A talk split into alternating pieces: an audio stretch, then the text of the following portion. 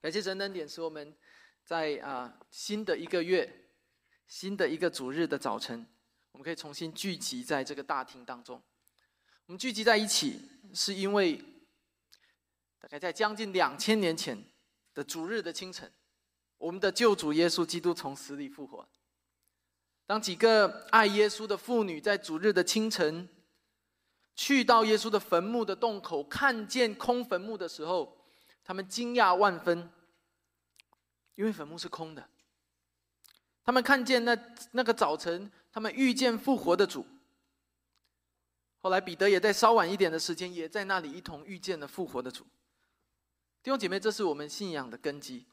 没有复活节，没有复活，没有主日清晨的那一个惊恐万分的那一幕，就没有基督教的信仰。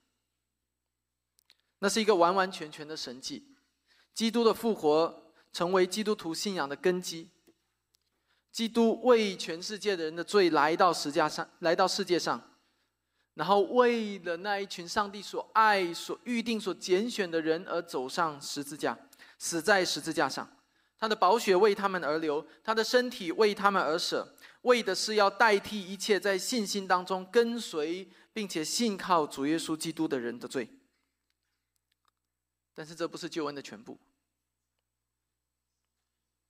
如果基督只是在十字架上死了，然后就再也没有复活，那么基督仍然只是一个普通的人。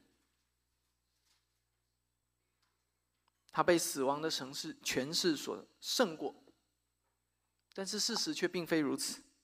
基督最后复活了，他复活了。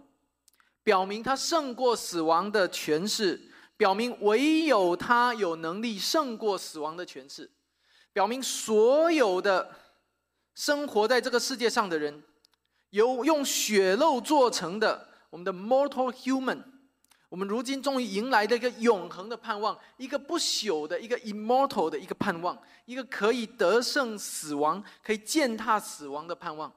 死亡不能够再做我们的主，就像我们刚才诗歌里所唱的。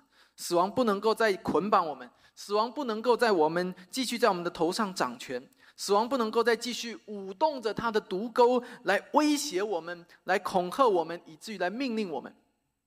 今天的世界上的人，很多时候他们的生活的驱动力是什么？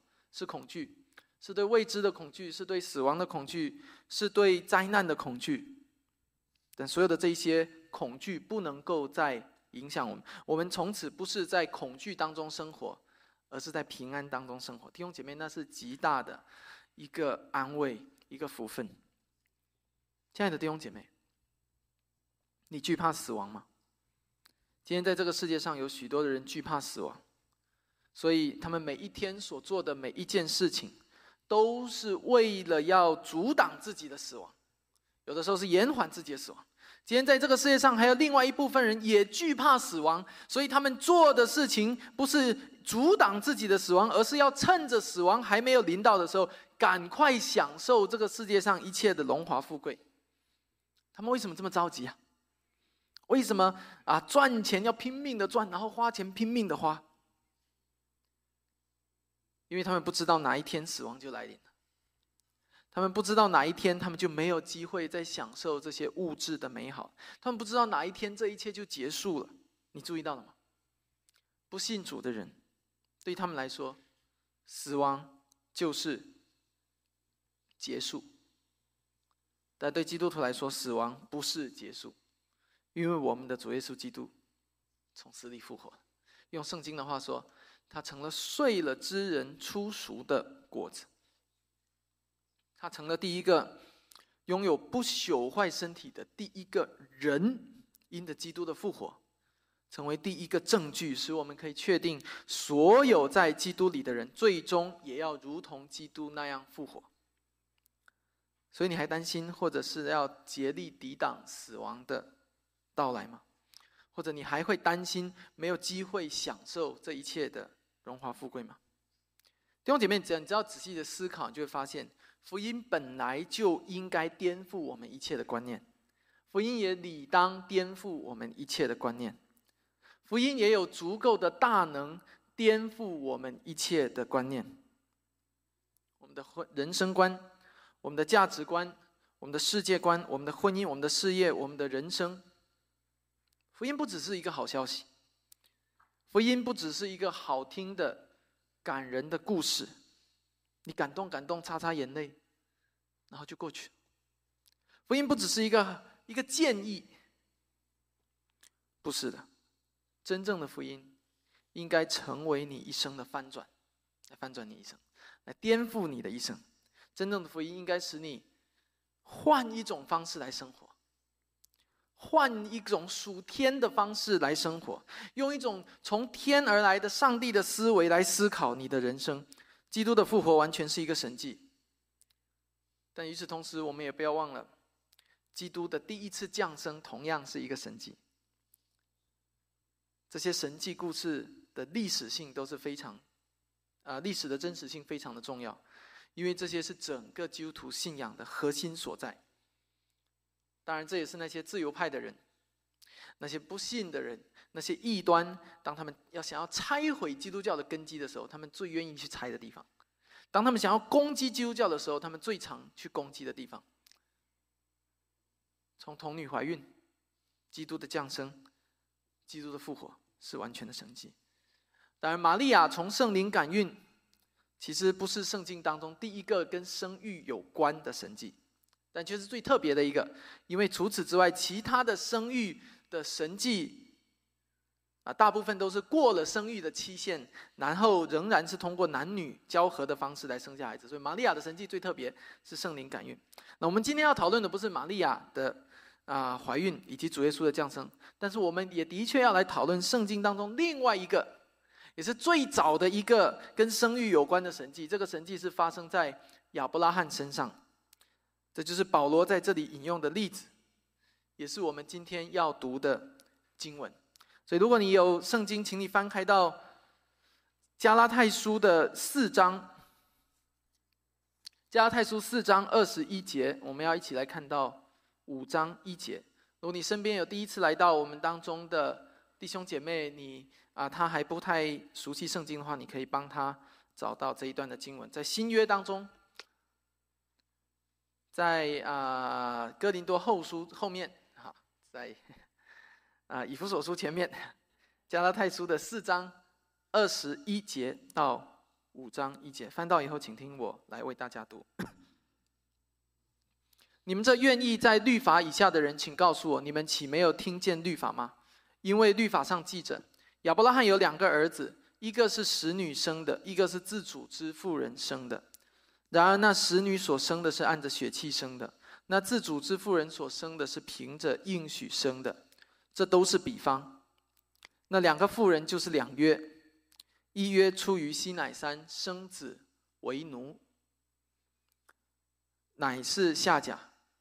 啊，这下甲二字是指着阿拉伯的西乃山，与现在的耶路撒冷同类。呃，因耶路撒冷和他儿女都是为奴的。但他在上的耶路撒冷是自主的，他是我们的母，因为经上记着：不怀孕不生养的你要欢乐，未曾经过惨难的你要高声欢呼，因为没有丈夫的要比有丈夫的儿女更多。弟兄们，我们是凭着应许做儿女，如同以撒一样。那时按着血气生的，逼迫了那按着圣灵生的，现在也是这样。然而经上怎么说的呢？是说。把使女和她的儿子赶出去，因为使女的儿子不可与自主儿妇人的儿子一同承受产业。弟兄们，这样看来，我们不是使女的儿女，乃是自主妇人的儿女。基督释放了我们，叫我们得以自由，所以要站立得稳，不要再被奴仆的恶辖制。今天讲到的主题句是：我们不是凭着律法做奴仆。而是凭着应许，信靠应许做儿女。因此，我们挣脱了律法，在基督里得自由。我们不是凭着律法做奴仆，而是凭着应许做儿女。所以总结起来，所以我们挣脱了律法，在基督里的自由。在我们平时读圣经的时候，你有好多种方法可以用来读圣经。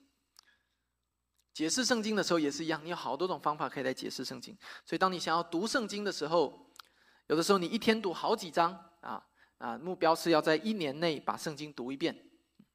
这样的读法可以帮助你对整本圣经有一个大致的认识，因为你有一个更整全的图画，你一天可以读好几章。还有另外一种读法，你可以一天只读一节、两节，然后你花很长的时间，甚至花一整天的时间来默想那一节。那这样的读法可以帮助你细细咀嚼上帝的话语，啊，帮助你灵修，帮助你个人属灵生命有成长。你也可以按照一些的读经的日历来读经，在教会历史上最著名的就是按照公导书，我不知道你知不知道公导书，按照每日的一些经课来读经。所以呢，有一些公导书上一天有四部分的经文，他都已经给你安排好了。啊，三年你就可以把圣经读一遍。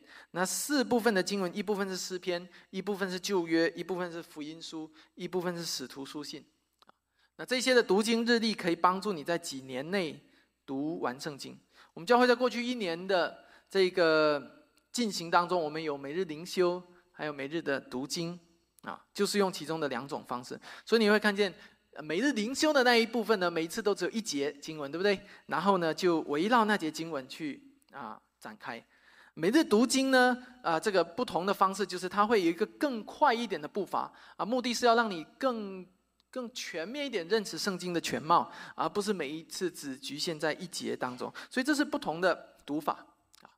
那读圣经有不同的读法，解释圣经也有不同的解释方法。其中最著名的，在传统当中，其实啊，就分为两个类别，一个叫做寓意式解经，一个叫做字义式解经啊，allegorical hermeneutics 和 literal hermeneutics。这两种的解经在历史上都有非常重要的发展，都有一些很重要的教父、一些神学家、一些的牧师来支持。那圣经的文本是极其多样的，所以在面对不同的文本的时候，我们有的时候需要采取不同的方法，才能够真正认识圣经的意思。比如说历史书，啊，当我们讲到历史书的时候，你就知道这是讲到历史的事实的，对不对？啊，所以呢，比如说以色列人过约旦河有十二块石碑，它就是十二块石碑啊，它不是十二，也不是十一块，也不是十三块，也也也也最重要的就是那个历史的事实啊。然后呢，耶利哥城被攻破，它就是被攻破了啊。它不是只是破了一个洞啊，或者是啊某一种比喻，其实它没有倒，就是一个比喻而已。说它倒了，不是的，那是一个历史的事实，它倒。这是历史书，历史书就应该按照经文字面的意思很清晰来解释。但是圣经当中也有一些的书卷，你需要通过寓意式的方式来解释。比如主耶稣说：“我是葡萄树。”很显然，你不能说主耶稣是一棵树。不是，主耶稣是说：“我好像一棵树，而不是说它是一棵树。” OK，主耶稣说：“我是一扇门。”很显然，它不是一扇木头的或者玻璃的门，他是在我们知道主耶稣在这里说的是：“我好像一扇门。”所以这样的解释方法非常的重要，因为在但以理书当中，在先知书当中，在启示录当中，有许多许多的比喻是需要这样子去解释的，在约珥书当中。我们看见一大群蝗虫一样的士兵，有人的脸的，像人一样，但是却是蝗虫。很显然，这个不是你你你你看那个圣经，好像在看末日电影一样，但其实它不是科幻片，啊，它是一个比喻。在以西结束当中，我们看见一个四面的活物啊，一个像牛，一个像鹰，一个像狮子，一个像人。我们要如何解释这些的画面？这个时候，我们显然不能够按照字面来解释，我们需要仔细的、小心的去解释这些启示性文学。而这个时候，我们就需要去思考用寓意式解经，但你今天看到的寓意式解经，其实又不一样，因为在今天的寓意式解经当中，还有另外一部分走偏了，叫做诗意解经。OK，所以。呃，寓意式解经是很重要的。主耶稣基督用了这样的方式，为什么铺这个、这个、这个呃呃这个知识背景给你们知道？因为今天这段经文是整本圣经当中最著名的一段寓意式解经的经文啊。但寓意式解经的经文很要很小心那个边界，因为你一不小心，一旦越界了，你一不小心放任自己的思维自由的发展，你离异端就不远了。今天在 YouTube 上，在网络上，你看见很多，常常看见很多喜欢去解启示录的异端的频道，就是这样子。他们常常喜欢以解释这些事情为乐，因为一般的信徒不懂得分辨啊，究竟边界在哪里？是的，寓意式解经是正确的话是没错的。正统的基督教会会在啊这些启示录、但以理书中也是用寓意式解经，但是寓意式解经不是无止境的，不是没头没呃这个什么无限量的上纲上线的。寓意式解经仍然有它的规矩，有它的边界。我们今天没有时间太多时间去谈寓意式解经，但是我们必必须对这个词有一定的概念，因为今天这一段经文是圣经当中最著名的一段寓意式解经的经文，在启示录当中，需要我们今天的仔细人去小心的寻找边界。同样的，在今天也是一样，人类可能会在寓意式解经当中犯错，啊，但是上帝却不会犯错。因为那是他自己的话语，啊，比如说主耶稣在解释摩西在旷野怎样举蛇的时候，他说摩西在旷野怎样举蛇，人子也必照样被举起来。在那里，主耶稣把摩西举蛇这件事情进行了寓意式的解释，然后指向他自己的受难。所以重点在哪里？重点是在举这个动作，对不对？重点不是在那条蛇是铜做的。哦，铜呢？啊，比较坚硬啊，不会朽坏啊，什么什么？不是不是，那不是重点，重点是在举起来这个动作。主耶稣引用摩西的例子的时候讲的是举，所以一个人不能够在主耶稣之外就继续大做文章啊，说哦那个铜有什么属灵的意思啊？那根杖举起来，那根木头的杖跟铜连在一起有什么意思？不是，你不能轻易的去这样说。在我们今天刚才读到的一段经文，主耶稣说，摩西曾经。带领你们吃过天上来的玛瑙，记得吗？我们刚才就读一起读的。然后主耶稣说什么？主耶稣把这个解释成主餐，说：“吃我的，我才是天上的粮；吃我的永远不饿，喝我的永远不渴。”这也是一个很典型的寓意式结晶。OK，把玛瑙跟主耶稣联系在一起。弟兄姐妹，你会发现寓意式结晶非常需要圣灵而来的智慧。所以在华人教会当中，也有一句话叫做“灵异结晶”，啊，我相信大家可能常常听见“灵异结晶”，啊，但是我要很简短的来告诉你，就是其实灵异结晶分为两种，一种是结对了，一种是结错了，啊，正确的我们可能更会说它叫寓意式结晶，啊，那有另外一种其实就叫私意结晶，当你没有按照圣经的。边界来解的时候，彼得后书一章二十节告诉我们：第一要紧的，该知道经上的预言，没有可随私意解说的。所以究竟什么时候是错误的，什么时候是正确的？这背后有极大极大的学问，而这也造，这也是整个的基督教神学极其重要的一个根基和分野。诗经学是根基，然后是系统，呃，圣经神学，然后系统神学，历史神学，实践神学。一直往上，所以整个我们刚才讲到圣经的解释是信仰的根基。我们接下来看这段的经文，我们非常确定是正确的解释，因为它是圣灵放把它放在圣经当中，成为正典的一部分。所以，我们今天是带着非常确定的任性的心态来读这段经文。在今天经文当中，保罗举了一个例子，这个例子就是夏甲和撒拉之间的例子。也是以以撒和以斯玛利的例子，所以我们都很知道，在远古的时候，上帝应许亚伯拉罕会生一个儿子，对不对？万国会像通过这个后裔得福啊，亚伯拉罕的后裔会像天上的星、海边沙那样多。但是那个时候，亚伯拉罕已经超过七十五岁了，啊，莎拉的他的妻子的月经已经停了，啊，这表明，换句话说，莎拉已经完全不具备生育的能力了，她是一个老年的妇人。从人的角度来来说，生孩子的这件事情是已经绝望。于是莎拉给了亚伯拉罕一个主意，什么主意？把家中的仆女送给亚伯拉罕啊，让也许上帝不是说亚伯拉罕会生一个儿子吗？对不对？那我生不了了，那就把仆女送给亚伯拉罕。所以这个仆女叫夏甲。夏甲那个时候还年轻啊，所以呢啊，后来就亚伯拉罕和夏甲就生出来了一个孩子。弟兄姐妹，你会看见在这个过程当中，很多问题就浮现。首先是自己的妻子，把家中一个年轻的仆女送给自己的丈夫，让丈夫和她自己同房，这是极其破坏婚姻伦理的事情，这是完全违背了上帝对婚姻的设计。不仅如此，这个妻子其实在自贬身价，对不对？莎拉其实是在完全在贬低自己，自取其辱啊！所以很快的，你又看到夏甲就怀孕了，夏甲怀孕，然后就生了孩子，然后十六章就很快就变成了创世纪十六章就变成两个女人之间的的斗争啊！这个生了孩子的妾就开始看不起那个不生孩子的祖母，于是就逼迫两个人就争斗。第二个，你会看到在这个过程当中。夏甲完，呃，莎拉完全是通过怎么样人自己的努力，想要来帮助上帝实现梦想，这是非常有趣的，但同时也是非常讽刺的，非常可笑的。上帝赐下一个预言，一个看起来不可能实现的预言，然后这个时候人的心就动起来了，啊，本来还没想着生孩子，现在这个时候就开始蠢蠢欲动。弟兄姐妹，你会发现从古至今，人都是很像。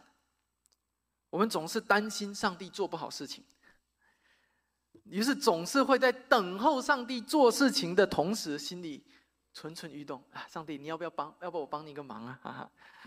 这样的软弱，哪怕是在历史当中被称为信心伟人、被称为信心之父的亚伯拉罕身上，也会存在。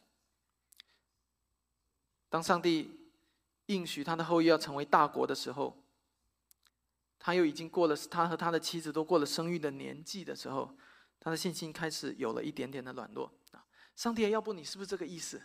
上帝，你要不是不是那个意思？所以他问了上帝好几个问题，大家还记得吗？啊，是不是罗德啊？不是罗德。现在是不是以斯玛利？上帝问他，不是以斯玛利。啊，创世纪后来的故事大家都很熟悉了。上帝说不，以斯玛利，你和夏甲所生的以斯玛利不算，这是你自己搞出来的。这是你自己的作为，不是我的作为啊！这是你自己的小聪明，而我却要彰显一个大能的神迹。我非常清楚的告诉你，不是从夏甲生，而是从沙拉生，从你自己的正房、明媒正娶的妻子生出来的才算数。他不是已经过了生育的年纪了吗？啊，在人看来，他是不可以、不可能的。但是我告诉你，明年他要生出一个儿子来。后来事情果然就是这样的成就。一年之后，莎拉怀孕，生下了以撒。以撒生下雅各，雅各生了十二个儿子，成为以色列十二个支派的祖先。那现在我们回到我们今天的经文当中来，保罗说：“加拉太人呐，你们为什么还要执迷不悟呢？你们为什么还要听那些迷惑你们、欺骗你们的人说，在主信主只靠信心不够，还要靠行律法呢？”还要靠行割礼呢？你们就这么喜欢躺在律法下面吗？啊，这就是我们今天的这一段经文的开头二十一节。你们就这么愿意躺在律法下面吗？如果你们这么喜欢躺在律法下面，那我就好好来跟你们讲一讲律法。所以二十一节，保罗就开始引用亚伯拉罕的例子。啊，这个例子引用的是很奇妙的啊，历世一历代以来，所有的那个基督徒都对这个例子叹为观止啊。马丁路德看了说：“我可没有胆引用这个例子，啊，那如果你有看一些的历史的注释书，或者你大概知道这一段的经文是极其特别的，啊，啊，这一段经文也换句话说，可以为寓意式解经证明了啊，因为寓意式解经在历史上是很大的争议。保罗这段解经为寓意式解经做了一个很好的例子。那这就是从二十一节开始，然后到了二十三节，他就指出这两个孩子之间是不一样的。”以实玛利是按着血气生的，而以撒是按着应许生。什么叫做按着血气？叫做凭着血气生的。我觉得中文圣经在这里把 flesh 翻译成血气啊，把 sarcus 翻译成血气，实在是一个很妙的一个翻译。就是翻译出来了，既翻译出了文字本身的意思。又把我们这个中文的这个理解翻译进去，让我们一下子读起来就，其实你可以明白是什么意思，对不对？按着血气生的，什么叫凭着血气？很简单来说，就是凭着自己肉体的想法，凭着那个属于自己的那个世俗的大脑来思考。当然，这是一个非常表面的方式，我们来理解。我们可以从一个更深层的方面再来来简单的理解。啊，所以当你要理解什么是不好的时候，你当你想把什么叫不好认认识清楚，你知道，你除了研究不好本身以外，你还可以研究什么？你可以去研究好，对不对？然后把好研究完了，说啊，只要不是这个的，都就都是不好。你要研究圣洁和污秽也是一样的。你当你想要知道什么是污秽的时候，你除了研究污秽清楚，你还可以把圣洁研究清楚，然后说，哎，只要不是这个圣洁，哎，就是污秽。这是一个非常清晰的一个分明啊，像黑白也是一样的啊。所以血气也是一样的。当我们想要认识什么叫做凭着血气的时候，除了你研究血气本身，你还可以研究什么？当不是血气的时候是什么样？然后知道哦，原来啊，圣经当中其他地方讲到按着圣灵、按着应许啊等等，你就知道说 OK。那现在只要不是按着圣灵，不是按着应许，就是按着血气。这是一种思考的方式，所以我们要来寻找一些圣经当中的啊。很著名的，在提到血气当中的话语，我们来只看两段的经文就好。第一段是在哥林多后书的十章三到五节。哥林多后书十章三到五节，因为我们虽然在血气中行事，却不是凭着血气征战。我们征战的兵器本不是属血气的，乃是在神面前有能力，可以攻破坚固的营垒。将各样的计谋、各样男主人认识神的那些至高之事一概攻破了，欲将人的心意夺回，使他顺服基督。在这里很清楚的，血气和上帝的能力形成了对比。一个人要么依靠血气，要么依靠上帝的大能。所以，什么叫做依靠血气？如今我们就多了一个定义：依靠血气就是不依靠上帝的大能。这是。哥林多后书给我们所体现的，在“血气”这个词，在新约圣经当中，其实它还常常被翻译成另外一个词，叫做“肉体”，啊，所以他们的背后都是同一个希腊希腊文的单词出来的。有的地方翻译“血气”，有地方翻译“肉体”。所以我们来看另外一段跟肉体有关的经文，在罗马书的八章三到八节。罗马书八章三到八节。好，翻到以后，我来读。律法既因肉体软弱有所不能行的，神就差遣自己的儿子，成为肉身的形状，做了赎罪祭，在肉体中定了罪案，使律法的意义成就在我们这不随从肉体、只随从圣灵的人身上。因为随从肉体的人体贴肉体的事，随从圣灵的人体贴圣灵的事。体贴肉体的就是死，体贴圣灵的乃是生命平安。原来体贴肉体的就是与神为仇，因为不服神的律法，就也是不顺服。而且属肉体的人不能得神的喜欢。这一段非常经典的经文，保罗在这里对比了两种生命的状态：一种叫做属肉体，一种叫做属圣灵。从这一段经文当中，我们可以很清楚的看见。什么叫属肉体？属肉体的反面就是怎么样？属圣灵。所以当一个人不属乎圣灵的时候，他就属乎肉体。啊，这是我们看见两段很简短的经文，我没有办法在呃穷尽更多的经文，但是在新约圣经当中，我相信在你的思维里，你会记得很多这样的经文。简单来说，保罗把整个夏甲怀孕的故事的本质说了出来。这个本质就是。在这个过程当中，没有人求告上帝的心意；在这个过程当中，没有人依靠上帝的大能。这个过程完全是亚伯拉罕和撒拉自作主张的结果，而以实玛利就是这个自作主张最后生出来的一个孩子。凭着血气，就是完全依靠自己世俗的思维，依靠自己世俗的情欲，依靠自己的肉体。来思考事情，而且来做决定。同时，凭着血气也是要指一个人想要通过自己肉身的努力，通过自己的行为来成就一件事情，来实现某一件事情。我们都是属血气的人，我们都是属肉体的人。简单来说，我们都是有血有肉的，在这个皮囊里面生活的人。所以，很多的时候，我们需要遵循肉体。的规律来活着，无可厚非的。比如当我们饿了，我们要吃饭；当我们吃东西的时候，营养就进到我们的身体里面，我们就强壮。这是很自然的道理，这是上帝所创造的。当我们生病的时候，我们就应该吃药，就应该去看医生，对不对？然后一些病的原理已经被研究出来了，以至于我们通过看医生、通过吃药，我们就可以痊愈。这个是肉体的规律，我们应该遵守。甚至我们只有遵守这些规律，我们才能表明我们敬畏上帝，因为我们敬畏他的创造。所以今天有一些人鼓吹说啊，凭信心就是怎么样，就是就是不要这些东西啊，这个是违背上帝所创造的规律来生活的。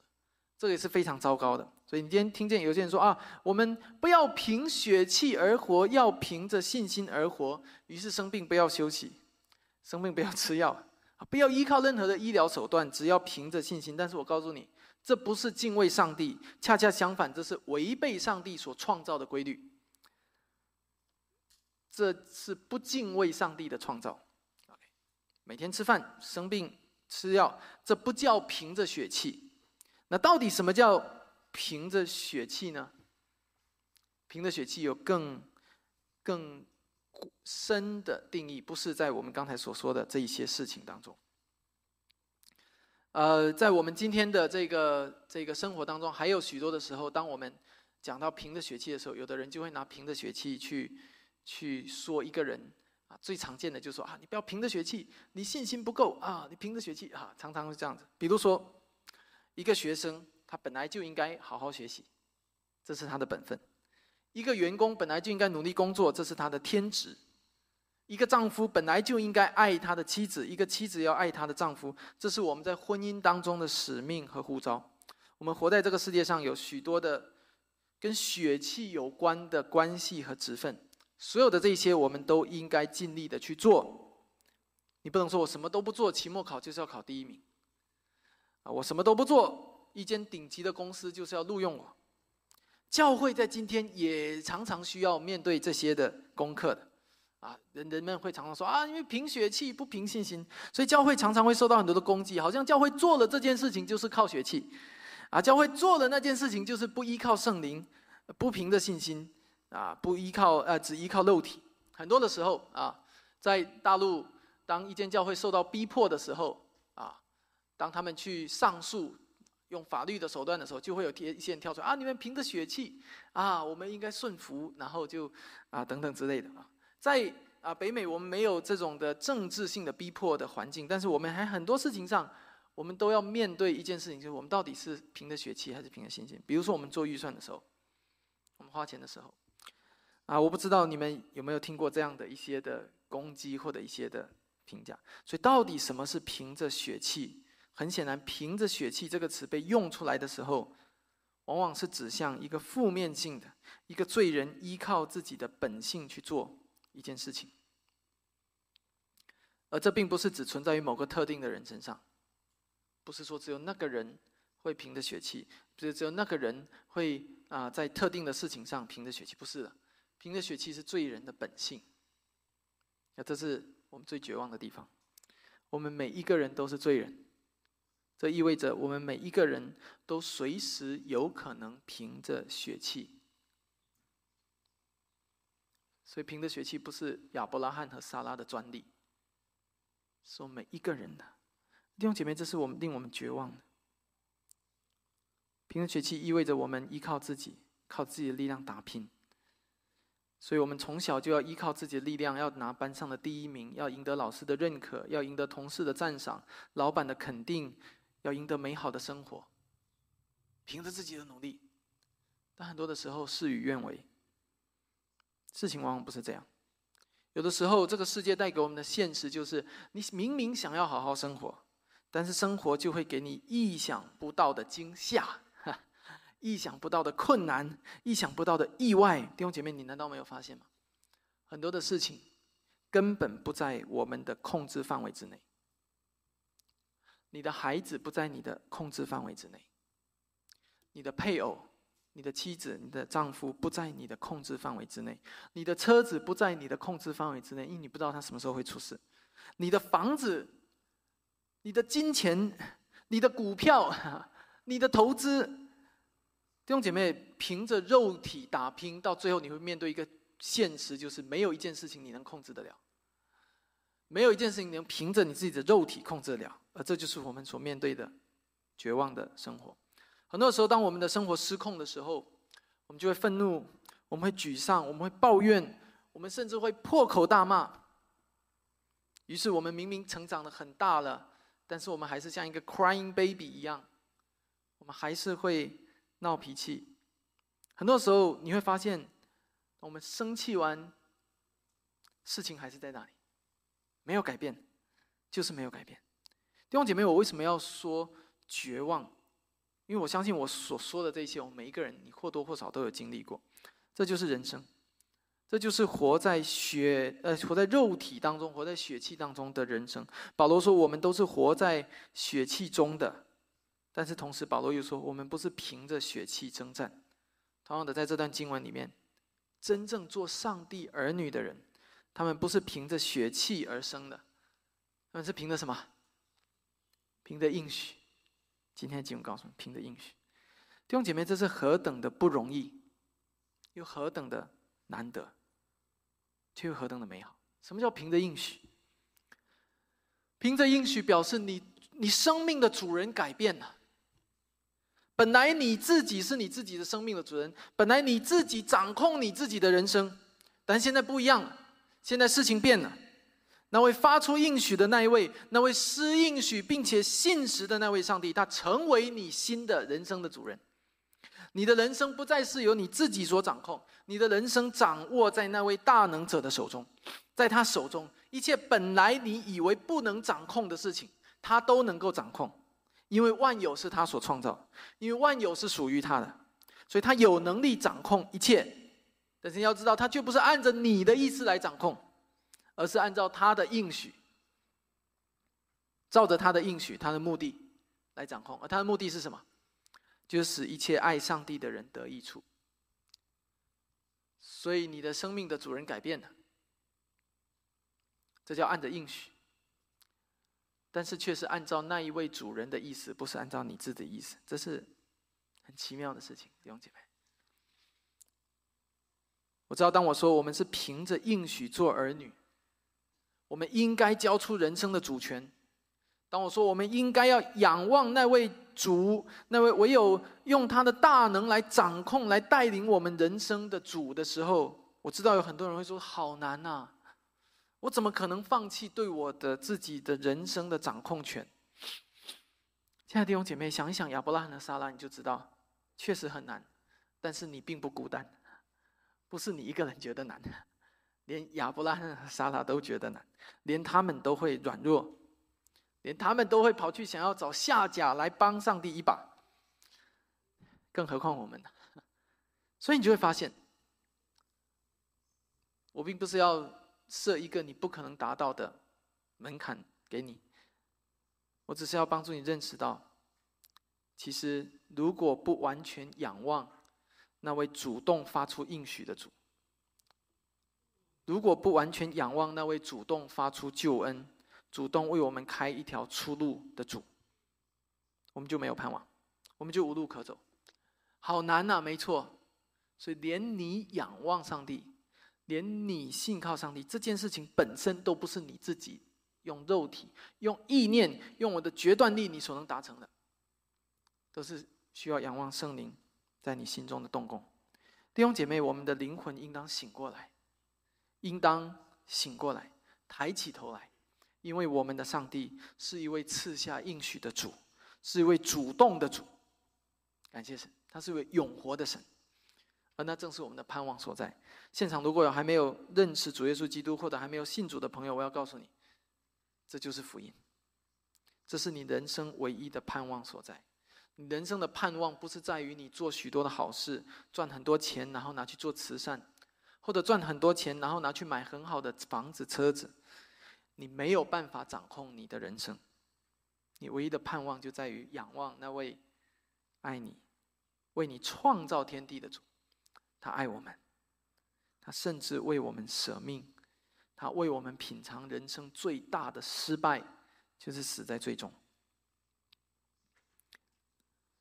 我们接下来进入到第二部分，不是在地，而是在天。当保罗在这里描述完夏甲和撒拉的历史之后，第二十四节他就说：“这都是比方。”我刚刚特别关注了一下这个，呃，我们的翻译，这个这个系统里的翻译不是 ESV，但是 ESV 里面的翻译是说：“Now this may be interpreted allegorically。”按照寓意式来解释。所以啊，ESV 在这边就很清楚的用了这个寓意式的这个副词来说，保罗就说，现在这些应该要按寓意式来解释啊啊，简单来说就是一个比方，所以中文翻译成比方啊。但是无论是寓意还是比方，这都不是一个很常见的神学的名词啊。这件事情本来是一个历史的事实，但是现在却被保罗说这是一个寓意，这个时候是需要很。小心、很谨慎的，啊，简单来说，保罗在这里所打的这个比方是非常大胆的。他的大胆体现在两个方面：第一个方面是对犹太人而言，他很大胆；第二个方面是对广大的基督徒而言，他举的这个例子也很大胆。首先，我们来看，呃，保罗在这里所做的这个寓意式解经，为什么会震惊所有的犹太人？因为所有的犹太人都认为他们是亚伯拉罕的子孙。不仅如此，他们都认为他们是以撒的子孙，对不对？他们从来没有一天想过说，他们变成了夏甲的子孙，他们变成了以实玛利的子孙。呃，我们知道，从新约的施洗约翰以来，一直有一个争议一直存在，就是到底谁是亚伯拉罕的子孙。所以在之前的三章七节，加拉太书三章七节，我们几周前有读过的，保罗也。断定了说，那些以信心为本的人才是亚伯拉罕的子孙。但是，所有的这一些都不及今天这个比方给犹太人带来的震撼更大，因为在这个比方里，保罗直接否认了他们是以撒的后代，把他们归在夏甲之下。你要知道，如果你是一个犹太人，你会在这个时候感受到极大的侮辱。呃，就因为在传统当中，以实玛利出来的是谁？阿拉伯人，就你指着一个以色列人说：“其实你是阿拉伯人，你知道吗？”你是在羞辱他，在极大的羞辱他。我在在华人范围内，我们怎么去理解这种这种羞辱？我都有想不到一个很合适的比喻来来描述。呃，为什么夏甲和以斯玛利在犹太传统当中如此的这一个不受待见？因为那是妾所生的。在犹太人里面，那是不被祝福的，那是被嘲笑、被羞辱、被践踏、被丢弃、被赶出去的。更具体来说，以实玛利和以实玛利的后裔是犹太人的仇敌，是他们瞧不起的。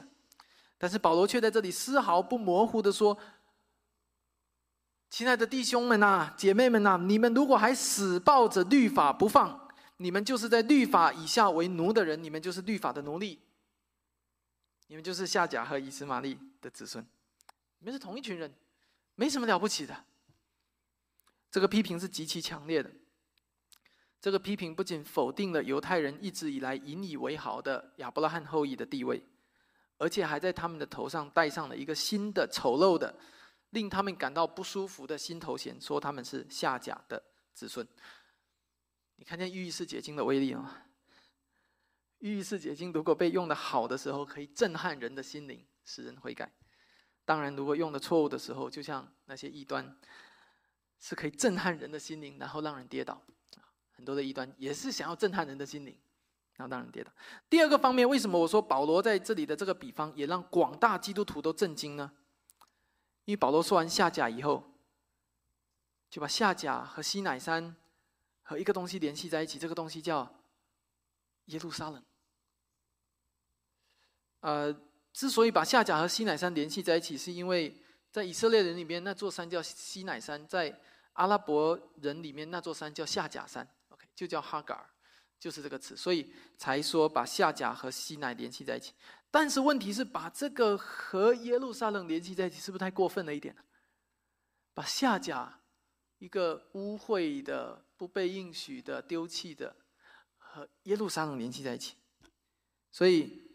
连马丁路德都说保罗太大胆，啊，如果是我，我没有胆子来这样做这个比方，会宁愿说耶路撒冷是和撒拉连在一起的，是好的那一个，是蒙福的那个。为什么？因为整个的新约就从耶路撒冷开始，对不对？福音就是从那里传出来的，圣灵就是在那里赐下的。新约的许多的基督徒都是从那里信主的。耶路撒冷即使到了今天，在许多人的心中，仍然是像圣地一样崇高。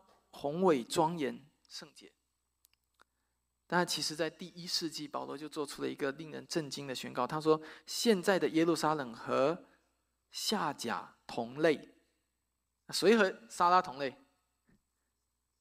在上的耶路撒冷，天上的耶路撒冷。”这令所有的基督徒感到震惊，但仍然是那句话：令人震惊的同时，目的是要帮助我们去反思。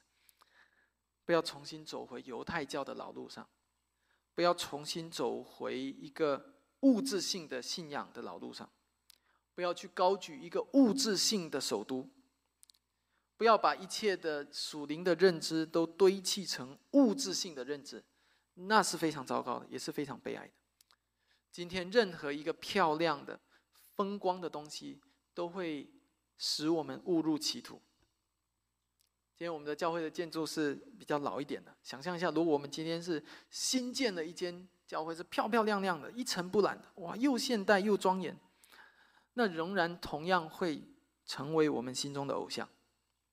任何一个漂亮风光的表象，都会让一个人轻易上当，最后走入歧途。哪怕那个表象是耶路撒冷，是看起来这个世界最崇高的一个地方。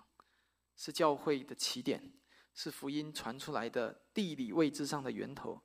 即使这样一个看起来神圣不可亵渎的耶路撒冷，保罗说，其实他和夏甲一样，有一天他都要被废去。有一天，这个世界，有一天那一座曾经赐下律法的西乃山，有一天那个曾经有圣徒聚集祷告的耶路撒冷。要和下甲里面整个的物质性的国度一起被废去，地上的耶路撒冷，连同它一切的华美、一切的装饰，都要在上帝的应许之下成为荒场，而那真是令人惊骇。接下来，圣经教导我们说，唯有在上的耶路撒冷是自主的，是我们的母。基督徒，你不要以为你自己还是属于这个世界的。你也不要盯着所有这些物质的事情不放，包括教会的建筑，甚至包括耶路撒冷。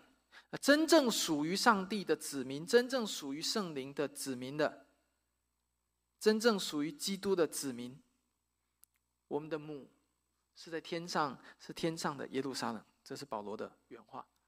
你在地上所拥有的一切，所筹算的一切，有一天都会过去。如果我们不把我们自己的生命和属天的国度相连接的话，一切就都是浮云啊！大陆过去几年流行“浮云”这个词，我不知道你们听明白？一切就都是虚空啊！弟兄姐妹，这样震撼性的反思，应该要应用到我们整间教会的身上。如果我们一直把有形的教会、地上的有形教会，当做是我们不可放手的成果，我们的果效，我们的 baby。其实保罗在这里的经文就是在提醒我们，这有一天也会像下甲的西南山一样，唯有天上的耶路撒冷是我们永恒的家乡。最后，保罗引用以赛亚书的话说：“那不生育不生养的，你要欢呼，为什么？因为那看起来被遗弃的，看起来没有丈夫的，未来。”他的儿女要比有丈夫的更多。简单来说，萨拉这一方所拥有的子女会比夏甲这一方拥有的更多。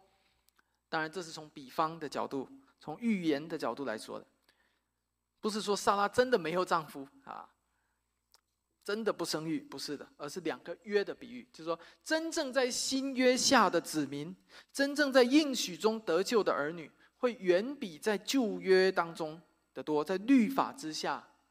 多弟兄姐妹，我们到了今天讲到的最后，我要用三句话来勉励我们所有凭着应许做上帝儿女的人。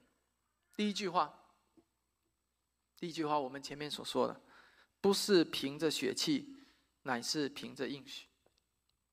这意味着我们要放下我们自己的主权，把自己完全交托给上帝。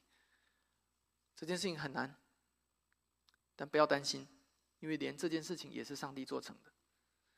所以你要做什么呢？你就对上帝说：“上帝啊，我知道我该这么做，但是我做不到，求你帮助我。因为即使连这件事情，我相信也只有你有能力做成，使我依靠你，把自己交托你。”第二句话，我们不是为奴，而是做儿女。这意味着我们可以在我们的天父面前有尊严的活着。你是做一个儿女活在天父面前，我们是有尊严的、被爱的、被怀抱的、被保护的活着。当然，同时你也知道，你有一个天上的父亲，你是被管教的活着。这都是都都是并行的，但是管教背后仍然是爱。但很显然，你是一个有尊严的一个儿女。第三句话也是最后一句。我们不是被赶出去，而是承受基业。夏甲被赶出去了，最后到了这一今天这一章的结尾，整个属血气的后裔都被赶出去了。赶出去，这这个字是很难听的，但是却是很真实的。这意味着所有那些不信基督的犹太人要被赶出去，这同样意味着今天所有不信靠耶稣基督的人。所有生活在世俗中、生活在肉体中的人，将来在上帝的家中，在天上的耶路撒冷的时候，他们也会被赶出去。弟兄姐妹，这是一件令人不开心的事情，因为很有可能在那被赶出去的人当中，有我们的亲人。在世上的时候，他们可能是你的儿子、你的女儿。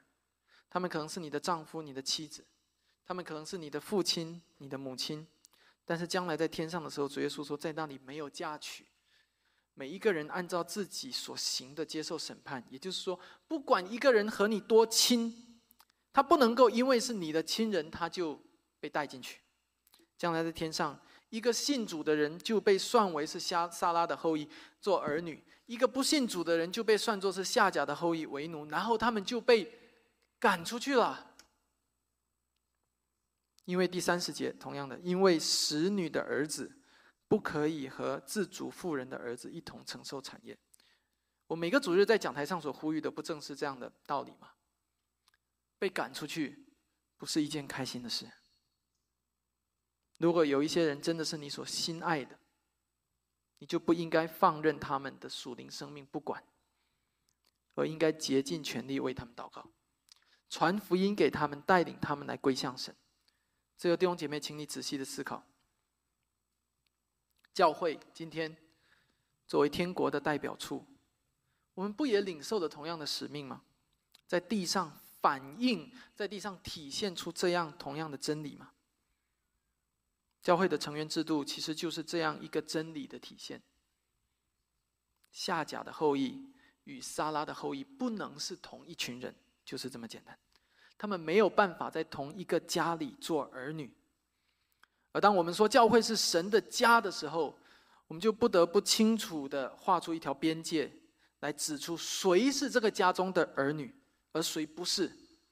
虽然这可能会使我们感到失望，因为我们所爱的人，那个人可能我们很爱，但是最后我们却不得不说，他的确不是这个家中的一员。但是我们仍然需要这样指出来。我知道。这是我们所不愿意的，但是这个是这是一个事实，需要被指出来。我们仍然需要这样指出来，甚至去告诉他说：“嘿，不要以为你是我的儿子，不要以为你是我的丈夫，不要以为你是我的女儿，你就自动成为上帝家中的一员了。我要很诚实的告诉你，你还不是。我这么诚实的告诉你，是为了要拯救你，希望有一天你能够悔改信主。”与我一同成为上帝家中的一员，成为上帝的儿女。亲爱的弟兄姐妹，如果你真的爱你那些还没有信主的家人，就去把这样的真相、把这样的真理、把这样的 truth 去告诉他们。我们宁可在地上拒绝一个人，为的是拯救他，以至于将来在天上他不至于被赶出去，